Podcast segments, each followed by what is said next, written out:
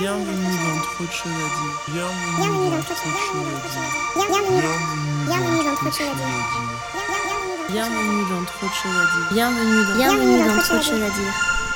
Bonjour, bienvenue dans le podcast Trop de choses à dire, un podcast qui existe parce que oui, il y en a des choses à dire. Moi, c'est Mamacita, artiste multitâche. J'ai envie de vous parler de toutes les choses qui m'animent et laisser parler les personnes qui m'inspirent. Saison 1, épisode 2 10 ans de survie dans la fashion life. Il était une fois une neuroatypique qui se sort le cul des ronces. Déjà, va pas se mytho. C'était pas bien parti pour moi pour faire des études supérieures. Dyslexique 3000, l'école a toujours été un fardeau. J'ai tant bien que mal réussi à rentrer dans un lycée d'art appliqué et j'ai eu mon bac par chance grâce à un alignement cosmique inattendu. J'avais en tête d'aller faire une école de mode à Barcelone car les écoles de France me donnaient un somme atomique. Mais mes profs de l'époque ont essayé de me décourager de le faire au point qu'ils ont convoqué mes parents pour leur dire que c'était inconscient de me laisser partir seule à Barcelone et ne pas remplir les démarches administratives qui t'obligent à faire des vœux pour les écoles supérieures. Sauf que, maxi privilège de ma vie, mes parents me font confiance et ils m'ont dit Au pire petite, tu te trompes, c'est pas grave, t'auras essayé. Donc me voilà à Barcelone toute seule à 19 ans, sans parler un mot d'espagnol, pour travailler, mettre des sous de côté et apprendre cette langue, et me préparer au concours de l'école. Et là, miracle, pour la première fois de ma vie, je me retrouve bonne élève, bonne à l'école. Tout ça parce que je suis dans quelque chose qui me plaît, dans quelque chose qui me parle et dans quelque chose qui me passionne. Alors, bon, ça n'a pas été si facile que ça, parce que, étant donné que ces écoles, c'est des écoles de gros richoux, à 7000 euros l'année, et des écoles de gros privilégiés, bah j'ai dû travailler. Je travaillais le soir et le week-end. J'ai d'abord commencé à travailler comme vendeuse de chaussures, et puis comme téléopératrice, sachant que j'ai une peur panique du téléphone, c'était génial. Puis j'ai travaillé dans une chocolaterie. J'allais à l'école de 9h du matin à 14h, et de 14h45 à 11h du soir, je travaillais. Toute la semaine et les week-ends, je travaillais aussi. J'ai donc jamais vraiment connu ce que c'était euh, avoir des jours de congé à cette époque. J'étais une des rares à pas se droguer déjà à l'école pour essayer de suivre le rythme effréné de la mode. J'étais passionnée par ce métier, pas forcément pour le côté glamour, mais j'ai un amour inconditionnel pour la sape, pour le fait de s'habiller. D'où ma passion pour les fripes depuis toujours. Et ça, petit aparté, je ferai un épisode spécial là-dessus où je vais interviewer tous mes amis fripiers et fripières, ainsi que mes potes qui font du upcycling. Et là encore, surprise de tout, je suis diplômée et je me barre donc en Belgique, pays de mon cœur. Je me retrouve donc à Bruxelles à faire une école de design textile, la Cambre. Alors pour tout avouer, j'ai pas du tout aimé cette école qui était extrêmement élitiste qui avait une approche vraiment euh, art contemporain et un rejet total pour ce qui était de la mode. Je me démenais pour cette école tout en travaillant sur le côté et en n'appréciant pas ce que j'étais en train de faire, en me sentant toujours en décalage avec les personnes de cette école et incomprise des professeurs. Alors bon, j'avais des notes à chier toute l'année, mais pendant les jurys, j'étais tellement passionnée par les projets que je faisais, je les faisais tellement avec cœur, même s'ils n'étaient pas appréciés par mes profs, je les défendais extrêmement bien pendant les jurys, parce que j'avais suivi mon instinct, j'avais suivi ce que je voulais faire. Du coup, c'était beaucoup plus simple pour moi de pouvoir défendre mes projets euh, devant le jury. Mais bon, je me suis retrouvée à plus réussir à payer l'école, à plus réussir à payer ma vie, et j'ai donc pris la décision d'arrêter cette école-là. De toute façon, j'étais déjà diplômée en mode, dans ma tête, j'avais fait deux ans de spécialisation en design textile. J'avais appris à tisser, à broder, à tricoter, sur des métiers à tisser, sur des machines à tricot. J'avais appris, euh, j'avais perfectionné ma technique de sérigraphie. Bref, je me sentais pas de continuer.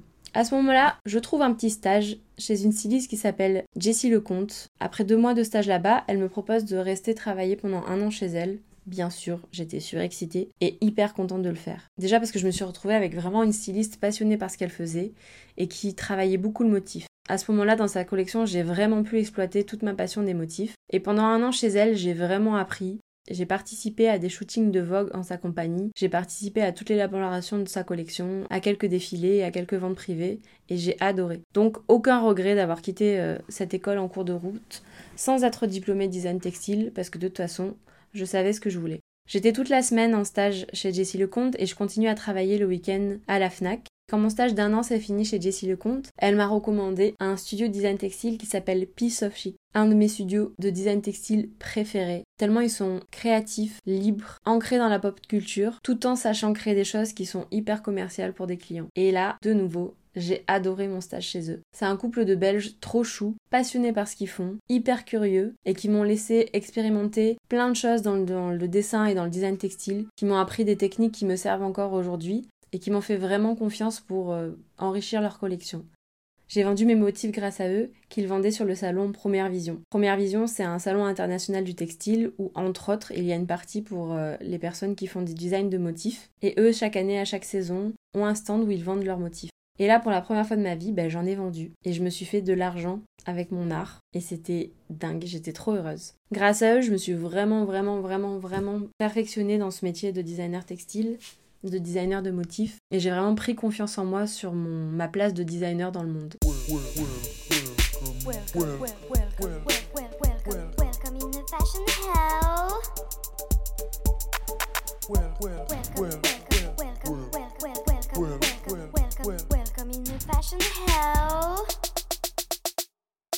J'avais en tête que je voulais apprendre à travailler dans une grande entreprise. Savoir réussir à travailler quelque chose de, très commercial et très populaire était quelque chose qui me tenait à cœur parce que je n'aime pas le côté élitiste de la mode.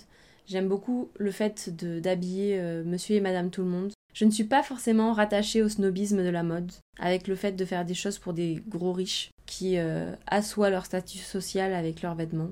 Et du coup, j'ai postulé et repostulé et repostulé pour travailler chez CA. CA est une très vieille marque hollandaise qui maintenant est une multinationale euh, dont le chiffre d'affaires est apparemment plus grand que H&M. Et j'ai postulé là-bas et j'ai été prise comme assistante euh, styliste au début. Et puis vraiment très très très rapidement, euh, il y a une place qui s'est libérée comme designer de chemise et du coup j'ai commencé à travailler là-bas comme designer de chemise. Et là de nouveau, je vais pas vous mytho, c'était pas le truc le plus excitant ni le plus créatif. Mais c'était intéressant d'apprendre à travailler dans une entreprise avec des usines à l'étranger, faire des fiches techniques pour des usines, etc. J'ai vraiment apprécié ça. Et surtout, l'aspect hyper positif, c'est que on voyageait beaucoup.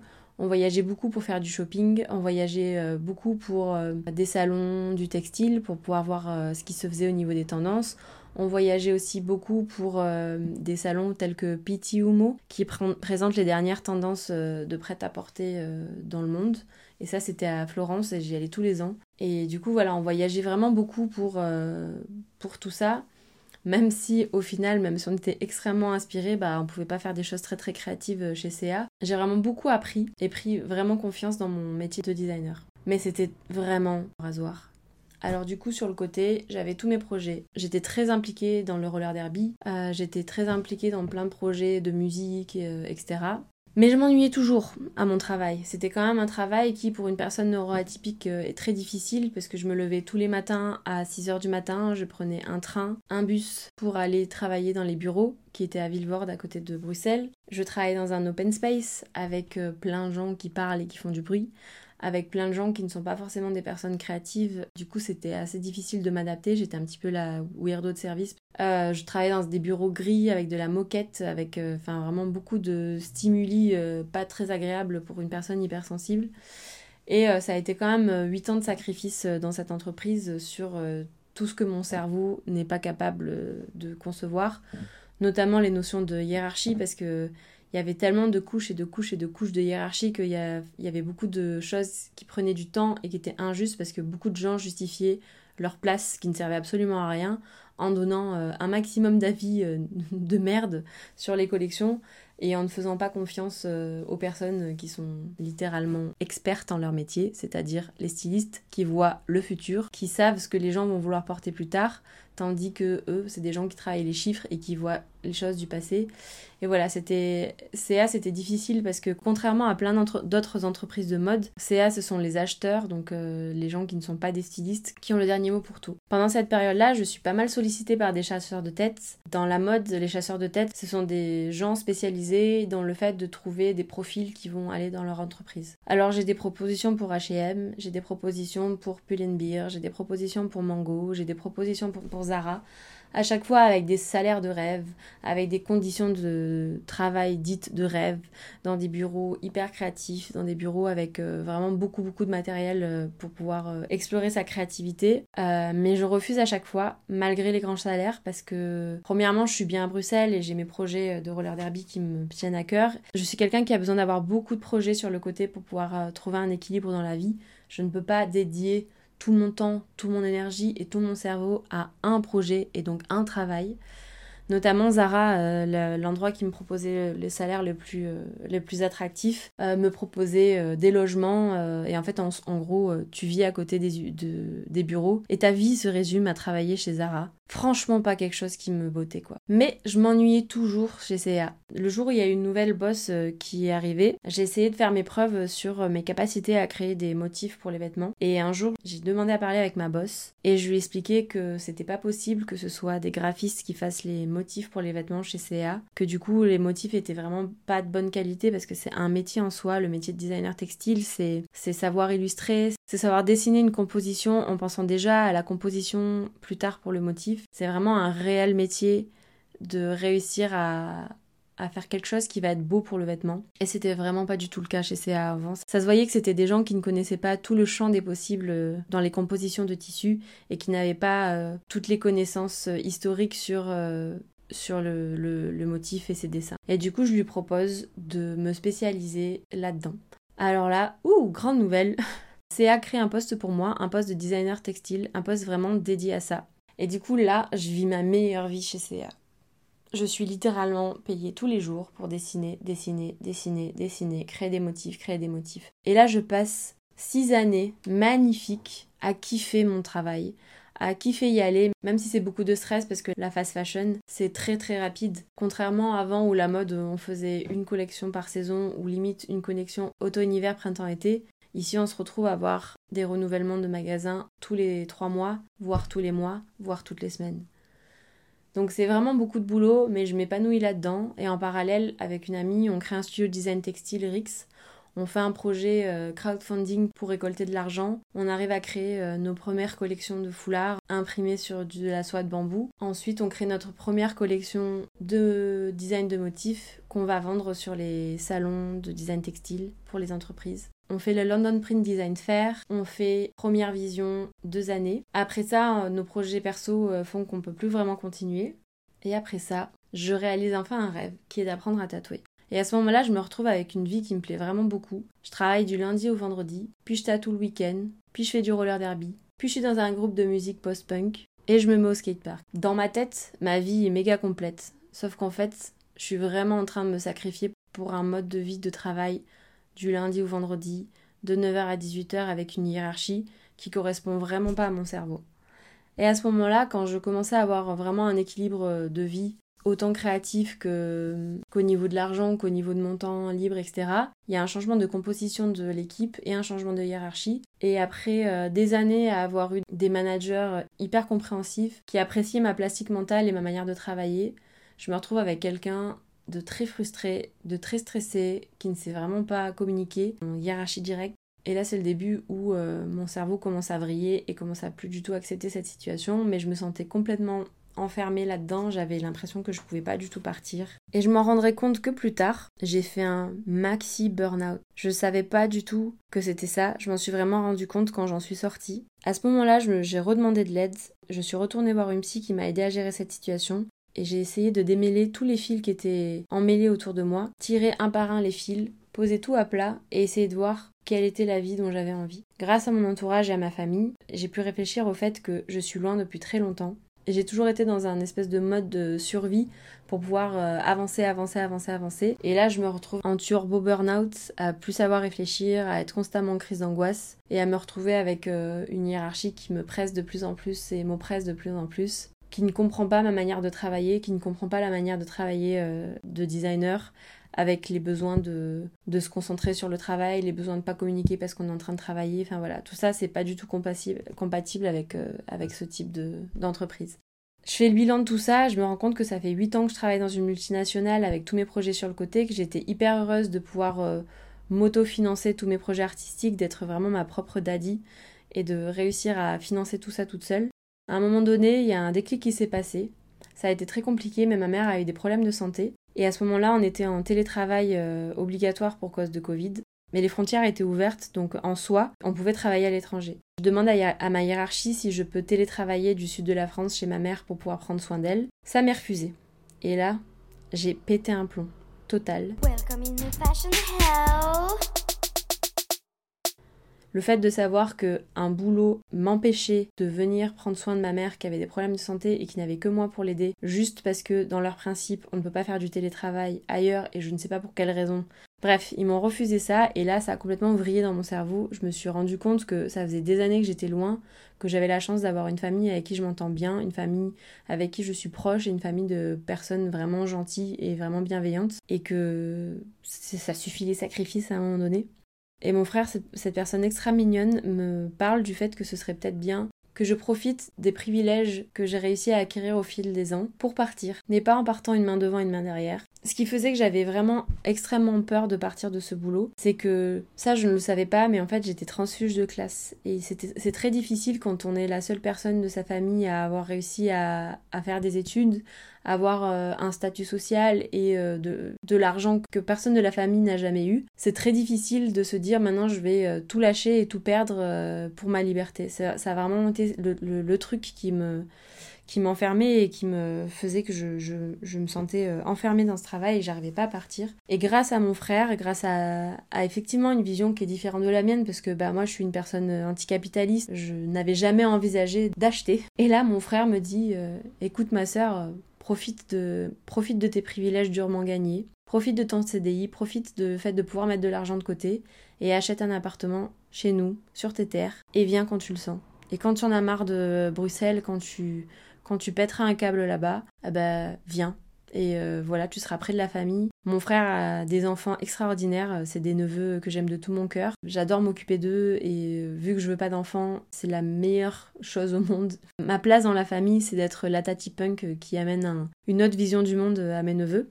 Et c'est vrai que je souffrais de ne pas pouvoir être là euh, souvent et de ne pas pouvoir aider mon frère qui s'en occupe vraiment extrêmement bien mais qui travaille aussi beaucoup. Et euh, du coup, bah voilà, c'est parti, je prends la décision euh, de faire toutes les démarches pour pouvoir acheter un appartement à Marseille. Sur mes terres, mais bon, pas non plus sur les terres.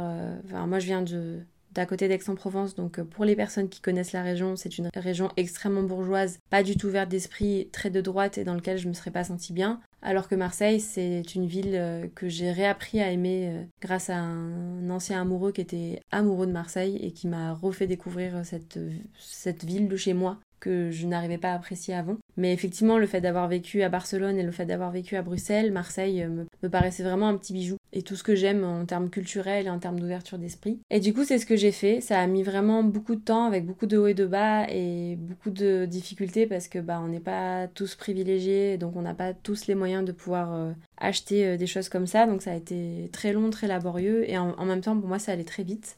Et j'avais pas planifié de partir tout de suite, mais effectivement, le jour où on a signé pour l'appartement, j'ai démissionné.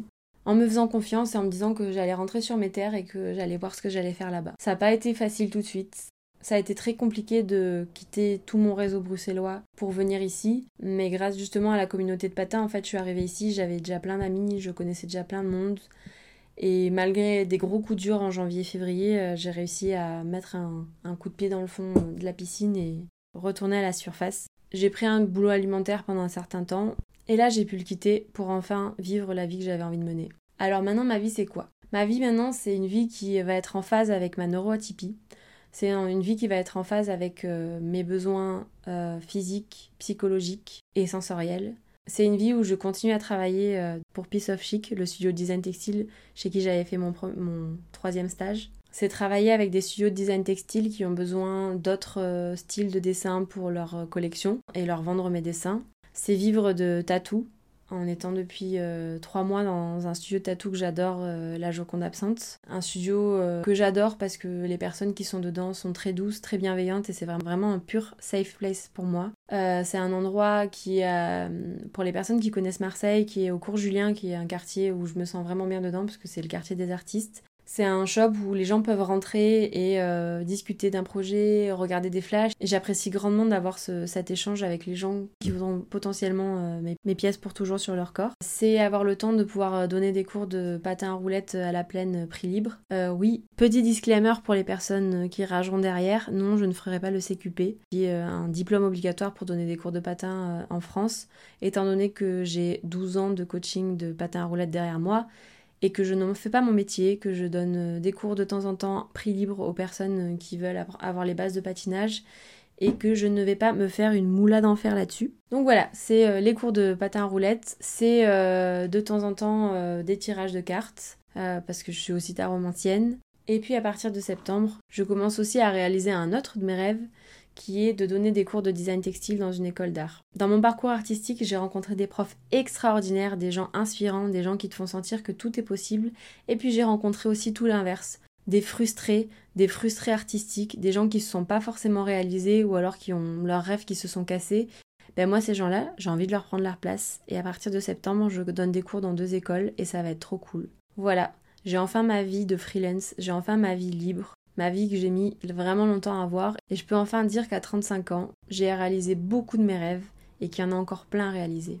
Alors pourquoi je vous parle de ce parcours-là? Je vous parle de ce parcours parce qu'il n'est pas vraiment dans les normes, il n'est pas vraiment dans les clous et que j'étais pas vraiment destinée à réussir à faire tout ça. Étant donné que j'ai une dyslexie de tous les diables, une neuroatypie, une hypersensibilité qui fait que tout est intense et tout est compliqué, mais je me suis accrochée aux privilèges que je pouvais avoir. Le fait d'avoir une famille qui a cultivé une confiance en moi et qui m'a enseigné un rapport à l'échec sain, dans le sens où on peut essayer les choses, on peut rater et recommencer, dans le fait de savoir que si je ratais, c'était pas un échec vraiment, c'était. Euh, enfin, en fait, si, c'est un échec, mais que tout échec est une leçon et que je pouvais retourner euh, chez ma mère et réessayer autre chose et réessayer autre part. Et du coup, cet épisode, c'est pas pour euh, me lancer des fleurs et dire que je suis trop badass et que j'y suis trop arrivée. Cet épisode, c'est pour dire que si là, toi maintenant, t'as un projet qui te tient à cœur, tu le sens dans ton ventre que c'est quelque chose que tu veux faire, si tu veux ouvrir ton café ésotérique, si tu veux ouvrir ton café vegan, si tu veux faire ton CQP pour, pour devenir prof de patin, si tu veux faire ta cinquième reconversion professionnelle, si tu veux tout lâcher pour aller dans un autre pays, si tu veux réaliser ton rêve d'enfance, si tu veux lâcher ton job bien payé pour quelque chose qui te passionne, vas-y. Effectivement, c'est un saut dans le vide et tu seras seul pour le faire. On ne sera pas avec toi toutes les personnes qui te disent vas-y fais-le, mais la vie est trop courte pour pas réaliser ses rêves. Alors voilà, si j'ai un petit conseil à vous donner, c'est de pas hésiter à vous faire aider, c'est de pas hésiter à aller voir des coachs, des psys, pour dénouer tous les petits nœuds que vous avez et qui vous empêchent de voir le bout des choses et de respirer. C'est de vous poser et vous écouter. On vit dans un système capitaliste qui veut qu'on réalise pas nos rêves pour être des personnes productives. Et c'est aussi une manière d'essayer de le niquer que d'essayer de vivre ses propres rêves. Puis on n'est pas obligé d'en avoir des rêves aussi. On peut rêver d'avoir une vie très simple. Et c'est tout aussi cool. Il n'y a pas vraiment de conclusion à ce podcast, il n'y a pas vraiment de leçon à en tirer, juste que j'avais envie de vous parler de mon petit parcours artistique de survie dans le milieu de la mode. Tout ça pour vous dire que si c'était un signe que vous aviez besoin d'avoir aujourd'hui, votre projet là, faites-le.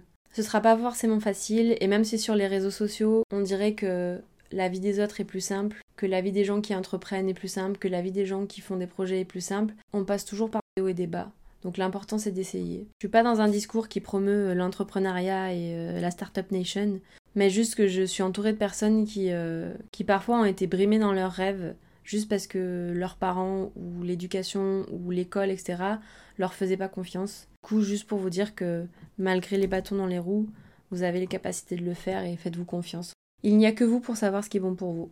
Merci pour votre écoute et on se retrouve bientôt pour plein d'autres épisodes où je parlais de plein de choses parce que j'ai plein de choses à dire. On parlera encore de patins mais aussi de musique, d'art, d'amour. Enfin voilà, toutes ces choses qui me tiennent à cœur. En attendant, je vous souhaite une belle journée et à bientôt.